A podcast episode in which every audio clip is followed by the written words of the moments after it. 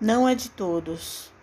E para que sejamos livres de homens dissolutos e maus, porque a fé não é de todos. Paulo, segunda carta aos Tessalonicenses, capítulo 3, versículo 2.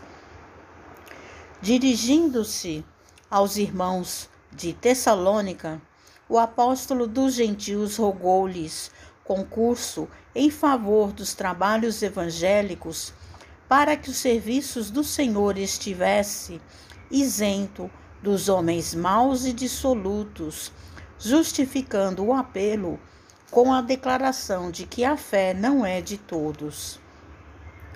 Pelas palavras de Paulo, percebe-lhe a certeza de que as criaturas perversas se aproximariam dos núcleos de trabalho cristianizante, que a malícia delas poderia causar-lhes prejuízos e que era necessário mobilizar os recursos do espírito contra semelhantes influências.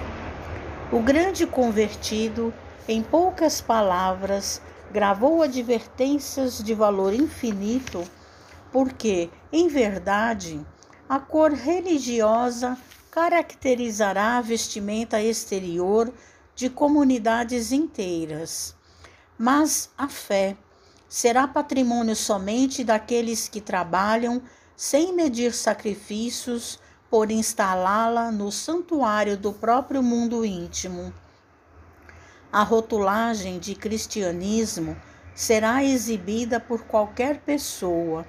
Todavia, a fé cristã revelar-se-á pura, incondicional e sublime em raros corações. Muita gente deseja assenhorear-se dela, como se fora mera letra de câmbio, enquanto inúmeros aprendizes do Evangelho a invocam, precipitados, qual se fora borboleta irradia.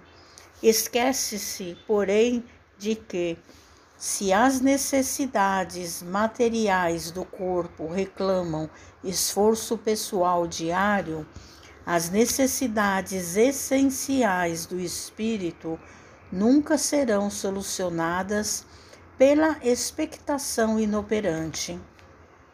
Admitir a verdade, procurá-la e acreditar nela são atitudes para todos. Contudo, reter a fé viva constitui a realização divina dos que trabalharam,